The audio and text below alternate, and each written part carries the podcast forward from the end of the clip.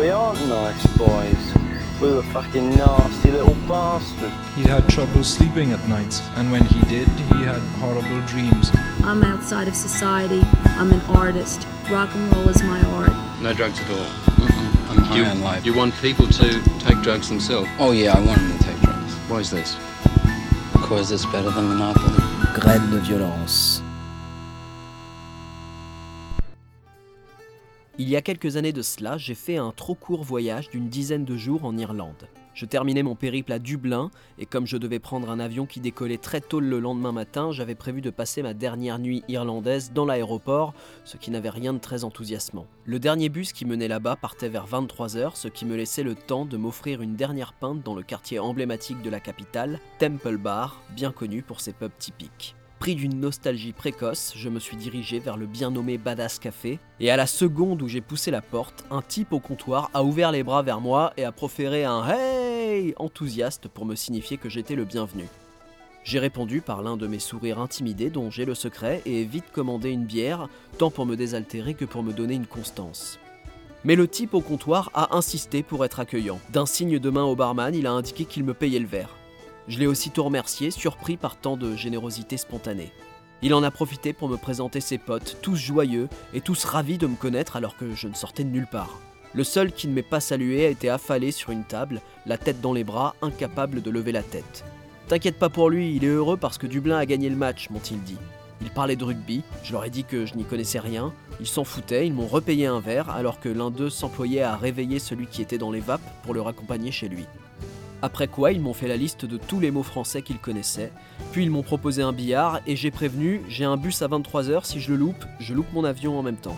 Ils ont enregistré l'information et m'ont rincé jusqu'à 22h50, je n'ai jamais eu le temps de sortir mon fric. Ma soirée en leur compagnie a duré à peine deux heures et ce fut un déchirement de les quitter si vite. Arrivé à l'aéroport, j'ai pris mon sac de voyage comme oreiller, ma serviette de toilette comme duvet, et l'ivresse aidant, j'ai dormi en attendant l'heure de décoller, avec le sourire aux lèvres et la sensation d'avoir passé une soirée qui ne disparaîtrait jamais de mes souvenirs. Tout ça pour dire que j'adore l'Irlande et que quand je regarde ma barbe rousse dans le miroir, je fantasme sur d'hypothétiques racines irlandaises. En France, on ne se rappelle de l'île gaélique que lors de la Saint-Patrick, car au pays du camembert, on n'a aucun problème avec les traditions exotiques si elles nous permettent de justifier notre alcoolisme. D'où la prolifération un peu partout de pubs soi-disant irlandais, ces rades vert kaki qui ajoutent toujours un peu de bière dans leur pinte de flotte à 6 euros. Alors aujourd'hui, rappelons-nous de ce qui fait la beauté de l'Irlande et rendons-lui sa dignité. Cette île, au paysage sublime, à vous nouer la gorge d'émotions, qui abrite de délicieux spécimens d'êtres humains, qui a le bon goût de placer la pomme de terre au centre de son alimentation et qui est également le berceau des Pogs. Mené par un chanteur édenté, lunatique, à mi-chemin entre le clochard céleste et le poète érudit, ce merveilleux groupe de rock, dont la simple évocation fait péter les éthylomètres à 10 bornes à la ronde, a su mixer la sauvagerie punk et la musique celtique avec un équilibre miraculeux. S'embarquer dans la galère des Pogs, c'est la promesse d'une traversée mouvementée, d'une aventure épique sur des flots déchaînés, d'une odyssée avec ses instants euphoriques ou désespérants. Bien plus que les Rolling Stones, les Pogs, c'est un mode de vie. Il faut avoir le foie bien accroché et ne pas craindre la noyade pour suivre ces marins barjots, bagarreurs et bruyants. Une fois le rythme de croisière atteint, on ne peut plus se passer de ces énergumènes, des ivrognes irrésistibles qui savent trouver la beauté partout où elle est, dans les mers irlandaises ou dans les caveaux londoniens.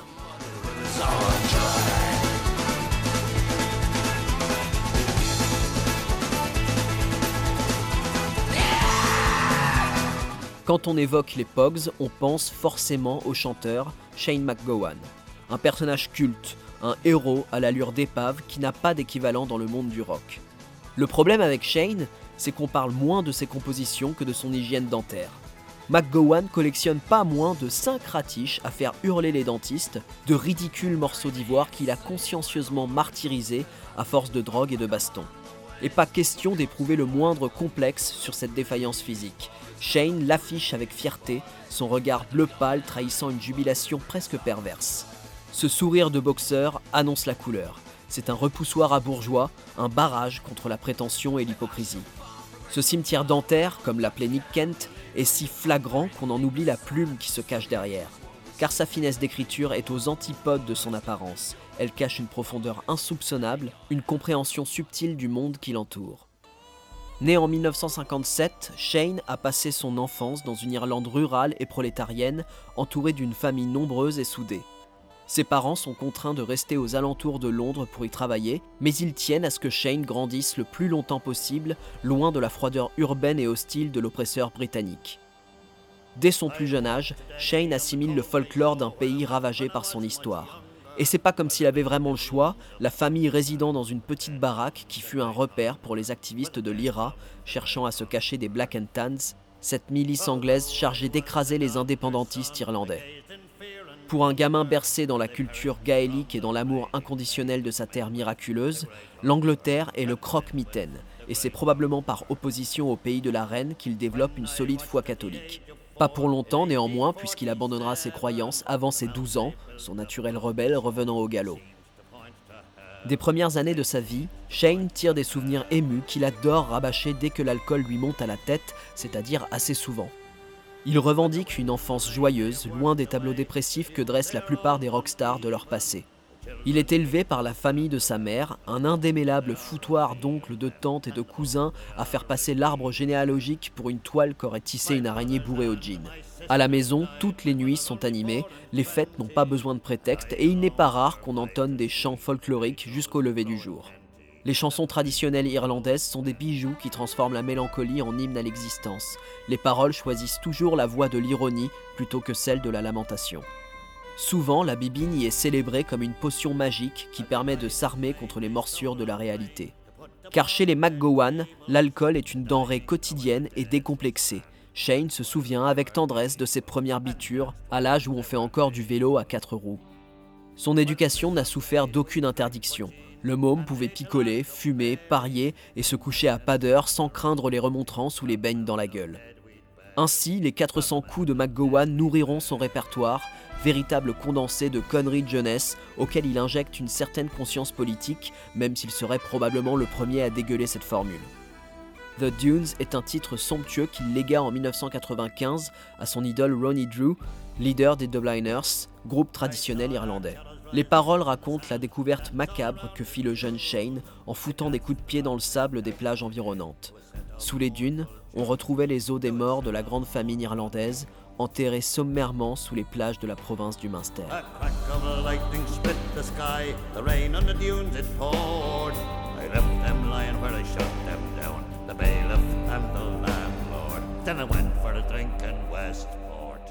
À 6 ans, Shane McGowan connaît son folklore irlandais sur le bout des doigts.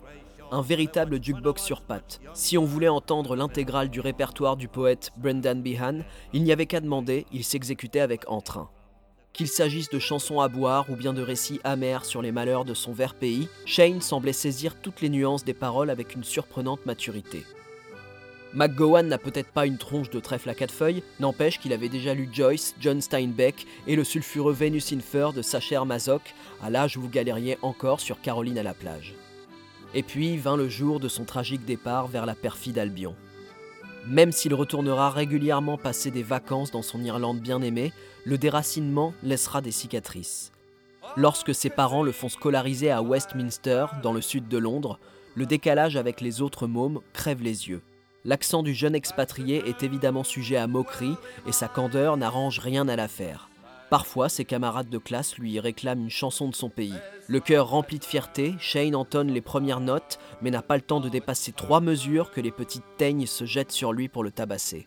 Naïf, Shane McGowan ne va pas le rester longtemps. Sa rancœur envers le royaume s'aiguise au cours de son adolescence. La plupart de ses fréquentations sont des immigrés comme lui, des gamins turbulents qu'il qualifie affectueusement de psychopathes. Plus hédoniste que délinquant, il se fera choper la main dans le sac une paire de fois et sera même viré de son école à 14 ans lorsqu'on retrouvera dans ses poches du shit et quelques pilules. Ces frasques le mèneront tout droit vers l'hôpital psychiatrique alors qu'il n'a pas 18 balais. Cette expérience traumatisante scellera chez McGowan une haine farouche pour les institutions de toutes sortes. Si l'adjectif qui revient le plus souvent pour qualifier son caractère est ingérable, c'est bien parce que l'autorité le terrifie, parce que l'obéissance résonne comme une forme d'aliénation.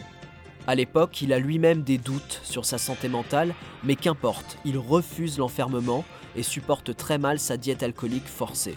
Il sait ce que les docteurs veulent entendre et parvient même à rester sobre au prix de douloureux efforts. Pendant ces six mois d'internement, il va redoubler d'inventivité pour se faire libérer et semer un joli chaos presque digne de vol au-dessus d'un nid de coucou.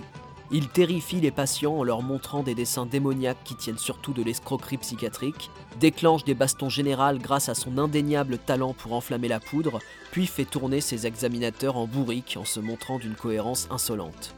Lorsque l'asile se débarrasse enfin de son encombrant pensionnaire, Shane ne perd pas une seconde et fonce vers la première pinte de Guinness qu'il aperçoit.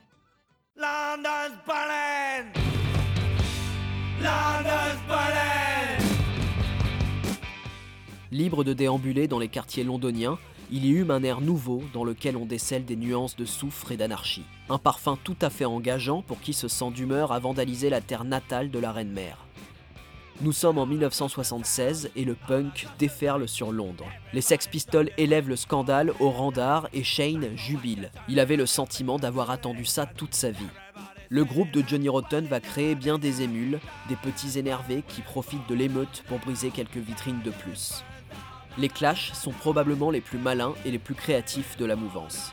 C'est lors d'un concert de ces derniers que McGowan va se faire remarquer pour la première fois, sans même avoir foulé la scène, comme par accident.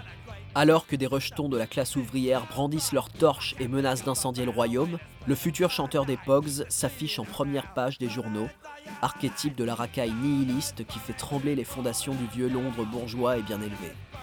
Dans la revue NME du mois de novembre 1976 se trouve un article illustré par une photo effrayante mettant en scène un Shane McGowan hilar alors que son oreille droite pisse le sang le long de sa mâchoire. La photo fut prise juste avant une altercation bon enfant avec une jeune femme du public. La punkette a mordu le lobe de Shane dans une sanglante démonstration affective. Qu'importe s'il s'agit d'un pur chahut adolescent, le mot cannibalisme est lâché et l'imaginaire de l'Angleterre conservatrice fait le reste.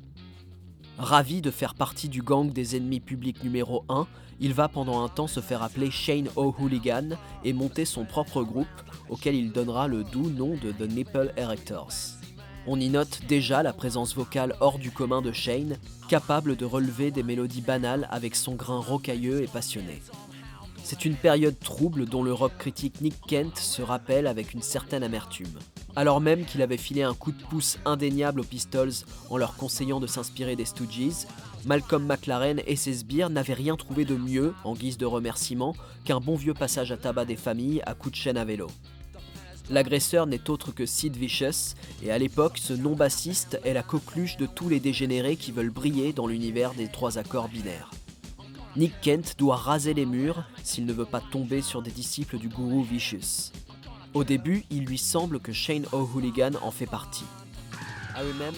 Je me rappelle avoir eu avec lui une altercation qui s'est arrêtée juste avant les coups. J'étais apparemment la proie rêvée de tout jeune apprenti psychopathe désirant se faire un nom dans le milieu du rock. Shane ne fut pas vraiment menaçant dans le sens physique du terme, mais il avait pris tellement d'enfait qu'il était secoué de tremblements nerveux et que ses yeux lançaient d'inquiétants éclairs de démence. À ce moment précis, je souhaitais autant une engueulade avec lui que d'attraper le cancer. Le potentiel de Shane est invisible à l'œil nu, et si l'expérience Nipple Erectors n'a rien de honteuse, elle ne rend pas pour autant justice à son talent. James Fernley, futur accordéoniste des Pogs et guitariste intérimaire chez les Nipple Erectors, raconte dans son livre Here Come Everybody que malgré sa déplorable hygiène de vie et sa présentation le disqualifiant d'office de tout entretien d'embauche, McGowan fascinait son entourage grâce à un authentique charisme et une finesse de pensée qui surgissait toujours quand on ne l'attendait pas. Un jour, dans la chambre de McGowan, sorte de squat délabré dans lequel on a du mal à trouver le matelas au milieu des détritus, Fernley ramasse une flûte irlandaise dans laquelle il souffle sommairement quelques notes maladroites. Cela suffit à réveiller le démon qui sommeille en Shane. D'un bond, il se retrouve debout sur la table et se met à exécuter une série de gestes compulsifs et désordonnés d'une fluidité contestable, une chorégraphie toute personnelle qui lui donne l'air d'avoir à nouveau 6 ans. Le punk bête et méchant dont se délecte Shane depuis l'arrivée des Pistols n'a pas entériné son amour pour la musique de son enfance et l'idée de mixer les deux inspirations apparaît soudain évidente. Spirituellement, les Pogs sont nés. Du punk, ils conserveront l'irrévérence et l'audace, mais pas la volonté de décapiter les idoles. Le boucan de leur premier album n'occulte jamais la poignante dignité avec laquelle est traité le répertoire folklorique irlandais, ce qui tranche radicalement avec la philosophie punk, pas vraiment branchée tradition. De toute façon, Shane McGowan ne cherche pas une quelconque crédibilité artistique ou politique, il a toujours fait tout ce qu'il voulait en se foutant de l'opinion publique. C'est un zonard sans grande considération pour l'humanité, mais qui a tout de même pris l'habitude de filer des liasses de billets aux malheureux qu'il pouvait croiser. Une contradiction titubante, ce McGowan, capable de pondre des chansons bouleversantes sans trop se forcer. A Pair of Brown Eyes, l'un des chefs-d'œuvre du deuxième album Rum, Sodomy and the Lash, raconte malgré son élan épique et romantique une histoire de paranoïa éthylique engendrée par un sombre contexte social, celui qui accompagne le règne de la glaciale Margaret Thatcher.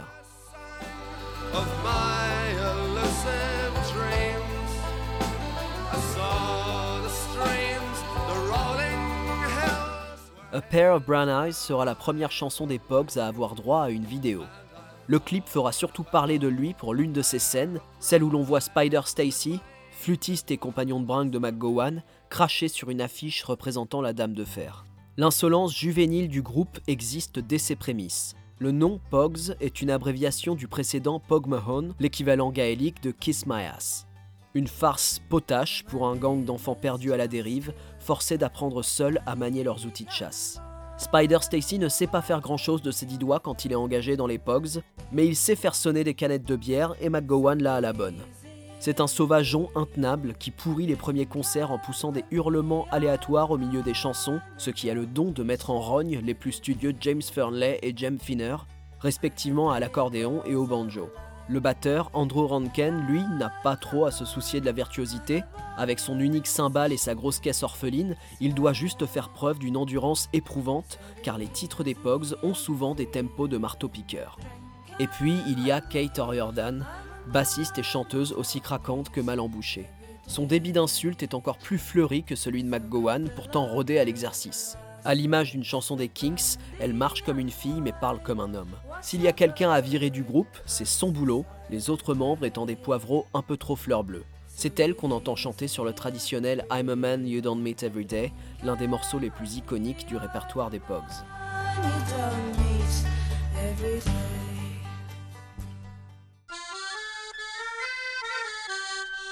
Mais c'est McGowan qui chante l'essentiel des morceaux dans un style forcément moins délicat. S'il n'a pas vocation à être le leader, il l'est tout de même par défaut. Non content de focaliser naturellement l'attention du public, McGowan a une formidable capacité à s'approprier les reprises celtiques et surtout à composer des chansons merveilleuses qui semblent appartenir à un autre temps. Le premier album se nomme Red Roses for Me. Il est souvent ignoré au profit des deux suivants, ce qui est une erreur regrettable, puisque toute la mythologie du groupe s'y trouve déjà. Côté reprise traditionnelle, il y en a pour tous les goûts, entre un Waxy Dargle dégénéré et un The Old Triangle beau à chialer, les Pogs font totalement oublier qu'ils sont presque tous de nationalité anglaise. Mais surtout, il y a ces fantastiques compositions originales, bourrées d'audace et remarquables d'inventivité. Inspiré par ses errances londoniennes, McGowan multiplie des clins d'œil aux pubs qu'il fréquente et y fait évoluer des personnages de contes légendaires. Il fait également de nombreuses références pointues à des événements historiques révélateurs pour mieux dépeindre un présent morose que seuls des torrents de whisky permettent de tolérer. La première partie de Red Roses for Me atteint une perfection démentielle avec Transmopolitan qui ouvre les hostilités à coups de pied au cul. Et puis il y a l'enchaînement 4 étoiles du milieu d'album, Boys from the County Hell, Sea Shanty, Dark Streets of London et Stream of Whiskey, une succession mouvementée de claques dans la gueule à vous laisser sans voix. L'album sera accueilli comme une agréable surprise au milieu des années 80 et attire l'attention de quelques grands noms du rock, séduits par l'énergie et la majesté du songwriting. Parmi eux, on retrouve le parrain Joe Strummer, leader des Clash pour qui les Pogs ont déjà ouvert quelques concerts, mais aussi Tom Waits, le néo-beatnik à la voix d'ogre. Mais c'est une autre star qui va s'incruster dans l'histoire du groupe, un petit binoclard impulsif qui s'est fait connaître en dégueulant sa bile dans les beaux quartiers de la capitale british, un Irlandais narquois qui se fait appeler Elvis Costello.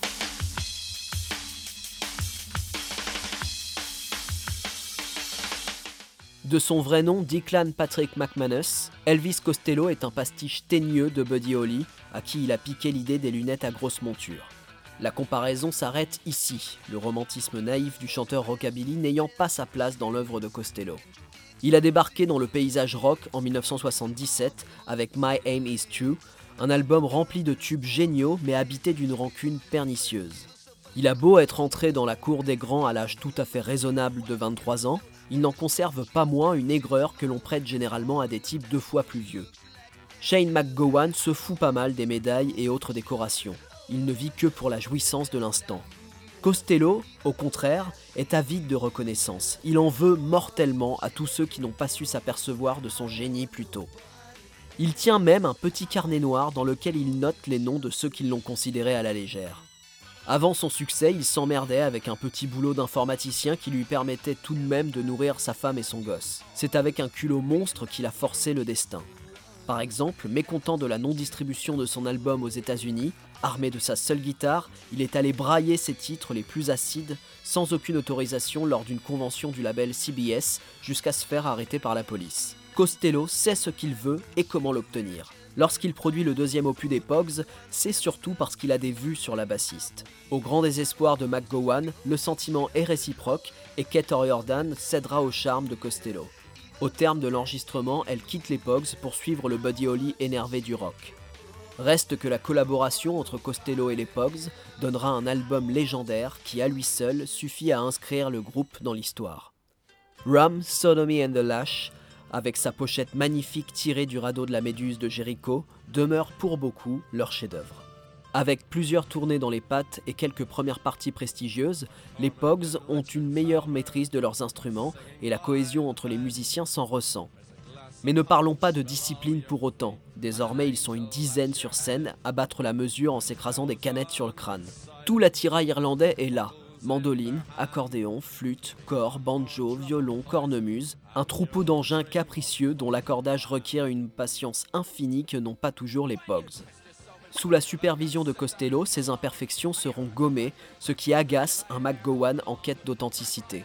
Les fanfares irlandaises ne sonnent pas toujours juste, ce qui compte, c'est l'envolée lyrique, la magie. Mais de ce point de vue, il n'a pas à s'inquiéter. La première fois qu'il a entendu Sally McLennan, L'accordéoniste James Fernley peinait à croire qu'il ne s'agissait pas d'un véritable chant traditionnel irlandais, mais bien d'une composition de McGowan. Quant à A Pair of Brown Eyes, elle lui tire carrément les larmes des yeux. Fernley est bluffé, forcé de constater que derrière l'alcoolo de service se cachait un auteur sensible et raffiné. Si le chanteur paye évidemment son tribut à la boisson, éternelle source d'inspiration, il n'oublie pas pour autant qu'un sang vert et bouillant circule dans ses veines que son cœur est celui d'un sauvageon en liberté surveillée, et que la terre qu'il foule est celle de ses ennemis ancestraux, des colons royalistes, cruels et vicieux. Sur The Old Man Drag, le narrateur raconte comment son arrivée à Londres à l'âge de 16 ans s'est soldée par la misère, les addictions et les violences diverses. Aucune cuite ne fera oublier à Shane les raclés qu'il prenait lors d'interrogatoires musclés, menottés sur une chaise inconfortable face à des psychopathes en uniforme. Mais la brutalité policière ne viendra pas entacher son honneur. S'il décrit complaisamment les humiliations qui lui sont infligées, il n'en demeure pas moins droit dans ses bottes, arrogant, provocateur. Un pur produit du terroir irlandais qui reste fier malgré les baffes dans la gueule. S'il a déjà été tenté de rejoindre les troupes de l'IRA, ce n'est pas un sentiment nationaliste qui l'anime, mais plutôt un désir de justice. Dès le premier morceau de l'album, The Sick Bed of Cultureland, il se place du côté des opprimés parmi les minorités noires et pakistanaises et promet aux fachos tyranniques que les cocards et autres balafres seront tous remboursés. Culane, héros de la mythologie celtique, sera le bras armé de la vengeance narquoise de Shane.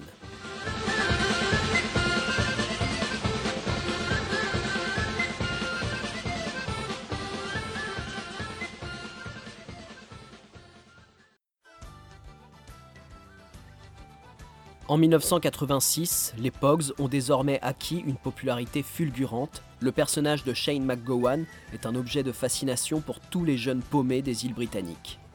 Tous se demandent ce qui se trame dans la caboche de cet illuminé au regard ébahi, éternellement évasif durant les interviews et évitant les questions sur son alcoolisme évident en déclenchant son fameux rire énigmatique, un son étrange venu d'ailleurs que tous les journalistes rock se sont vainement employés à décrire.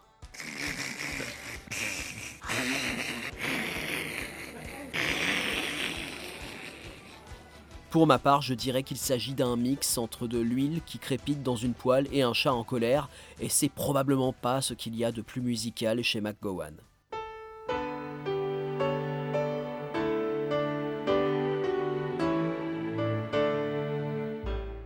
Avec son look décadent, ses invitations à la débauche et la société moribonde qu'il dégueule dans l'ensemble de son œuvre, Shane, c'est le pire cauchemar de Thatcher. Le trublion effrayant qui réveille la culpabilité bourgeoise. Le pirate qui pille les navires avec gourmandise, jetant les pièces d'or par-dessus bord et gardant le souvenir des regards apeurés en guise de butin. Du coup, on oublie souvent que derrière la facette bourrue et revancharde de McGowan se cache un grand sentimental. Les vrais fans Pogs vous le diront, le Shane qu'ils préfèrent est celui qui vous fait chialer des rivières dans vos bières. Jusqu'à Rum, Sodomy and the Lash, le romantisme du chanteur s'exprimait surtout à travers ses racines et son patriotisme effréné. S'il lui arrivait de chanter l'amour ou l'amitié, c'était la plupart du temps par le biais de ballades traditionnelles irlandaises et rarement avec ses propres mots. Quand Elvis Costello, peu de temps avant de se barrer avec la bassiste, lance le pari que les Pogs seront incapables d'écrire un chant de Noël réussi, il est à peu près sûr de son coup. Sauf que ce défi un brin taquin va donner naissance à ce que beaucoup considèrent comme le plus beau titre jamais écrit sur la Saint-Sylvestre, A Fairy Tale of New York.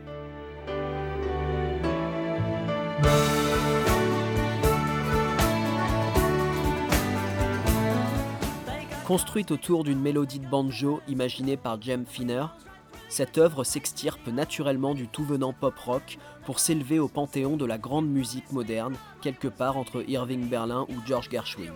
Pourtant, les bons sentiments habituels des périodes de fête n'y ont pas vraiment leur place, car Shane McGowan, s'il n'est pas du genre pessimiste, n'a pas non plus vocation à se laisser bercer dans un confort béat et factice alors que la détresse règne autour de lui. Ce qu'il scène Noël, lui, c'est que c'est une période propice aux suicides et aux engueulades et que ça fait autant partie de la tradition que les sapins et les papiers cadeaux. Le texte met en scène un couple passionnel qui se déchire mais qui ne se résout pas à la séparation. On y entend d'abord McGowan, accompagné d'un piano émouvant, qui se laisse aller à la nostalgie amoureuse alors qu'il cuve en cellule de dégrisement. Sa dulcinée est incarnée par la voix gracieuse de Kirsty McCall, fille d'Ewan McCall à qui l'on doit Dirty Old Town, autre pépite qui fut justement popularisée par les Pogs. Dès qu'elle se met à chanter, le morceau s'envole littéralement vers des stratosphères mythiques. Elle dépeint un New York de cartes postales rapidement désacralisées par la réalité. Le couple s'esquinte alors dans une série d'insultes vachardes qui culminent sur un échange cruel d'une simplicité exemplaire mais qui percute les consciences avec un impact phénoménal. Shane marmonne, amer, qu'il aurait pu devenir quelqu'un. Ce à quoi Kirsty répond, lapidaire, que tout le monde aurait pu devenir quelqu'un. A Fairy Tale of New York est en fait une œuvre essentielle et douloureuse sur les désillusions du rêve américain, un sujet que beaucoup d'immigrés irlandais connaissent bien. La chanson trouve judicieusement sa place sur If I Should Fall From Grace with God, troisième album et nouveau chef-d'œuvre des Pogs. Ce troisième disque sera le triomphe du groupe. If I Should Fall From Grace with God est un plaidoyer héroïque les Pogs s'imposant définitivement comme des défenseurs de la cause irlandaise. Des morceaux fabuleux en témoignent, comme la chanson titre qui ouvre l'album de façon épique, Thousands Are Sailing, une nouvelle variation sur le thème de l'immigration irlandaise écrite par le guitariste Philippe Chauvron, ou encore The Birmingham Six, un morceau polémique qui revendique l'innocence de six présumés terroristes de l'IRA pour des attentats qui tuèrent 21 personnes. L'avenir donnera raison aux Pogs, puisque tous furent reconnus non coupables en 1991.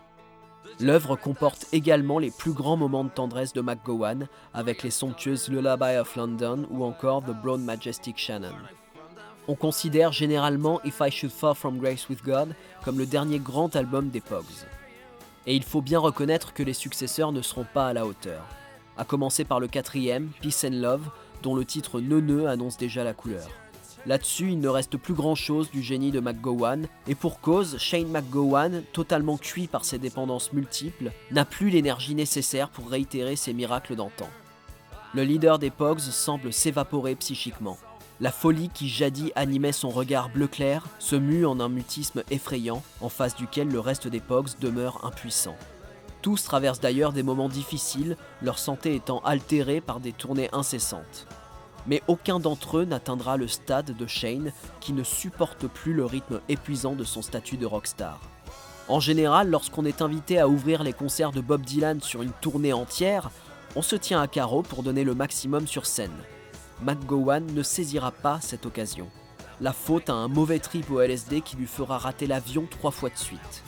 Victoria Marie Clark, sa compagne depuis 1982, racontera l'avoir retrouvé dans son appartement couvert de sang, dévorant littéralement un album des Beach Boys et persuadé que la Troisième Guerre mondiale était déclarée.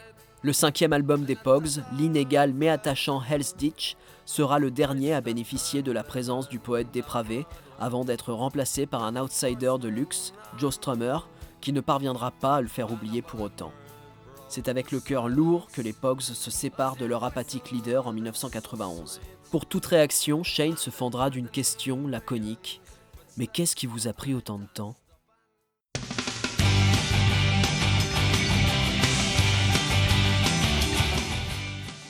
Trois ans après son licenciement, Shane McGowan revient avec un nouveau groupe enragé qu'il appelle The Pops, un pied de nez évident à ses anciens collègues. Le premier album des Pops se démarque cependant avec une approche beaucoup plus électrique qui n'est pas sans rappeler le grunge qui fait alors fureur. Il n'y a qu'à entendre l'intro de That Woman's Got Me Drinking, une basse bien dégueulasse qui renvoie aux brûlots les plus incisifs de Nirvana. The Snake est une collection de titres d'une violence décomplexée, une œuvre qui n'épargne personne et encore moins son auteur principal. McGowan y livre un autoportrait sans merci, en assumant sans honte ni fierté un train de vie chaotique qui tuerait n'importe quel autre quidam ayant l'audace de s'y essayer.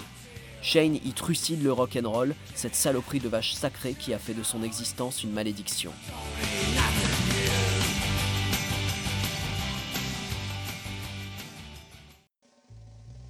Mais au milieu de ces hymnes trash, The Snake referme aussi en son sein l'un des sommets émotionnels du chanteur. Song with No Name est une bouleversante ballade sur le thème classique de l'amour perdu, une chanson nostalgique secouée par les flots marins comme une bouteille à la mer destinée à s'échouer sur une île déserte. On peine à croire que Shane ait pu dénicher un morceau d'une telle pureté dans les marécages fumants de son cerveau, mais c'est ainsi, on ne se pose plus la question, les voix de Shane sont impénétrables.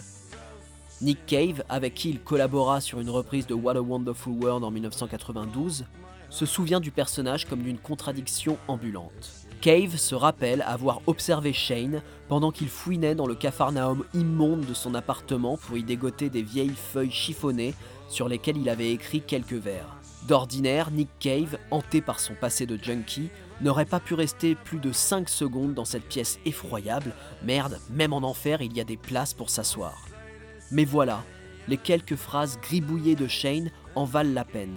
Les mots sont somptueux, brillamment imbriqués, ils témoignent d'une intelligence saisissante, d'une tendresse infinie, d'une bienveillance désarmante.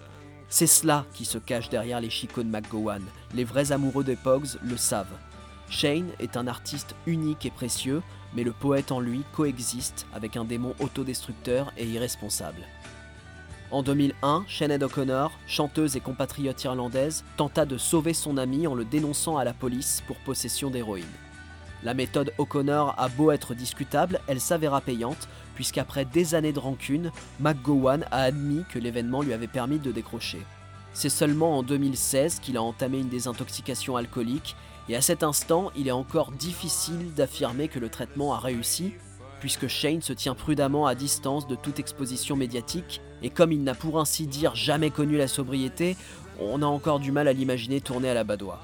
Aux dernières nouvelles, le chanteur serait toujours contraint de se déplacer en fauteuil roulant à cause d'une fracture du bassin survenue en 2015 lors d'une très mauvaise chute alors qu'il n'était même pas bourré. Ce qui ne l'a pas empêché de se marier en 2018 avec son amour de toujours, Victoria Marie Clark.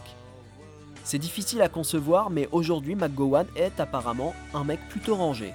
Il a même accepté de se faire remplacer les ratiches. Son nouveau sourire tout blanc devrait lui ouvrir les portes d'Hollywood, selon Victoria, qui semble partager l'humour débonnaire de son compagnon. Avec elle, Shane McGowan est retourné à Tipperary, au cœur de l'Irlande de sa jeunesse, où visiblement il mène sa vie au rythme qu'il entend, à contempler béatement les vertes plaines sur lesquelles il courait étant gamin.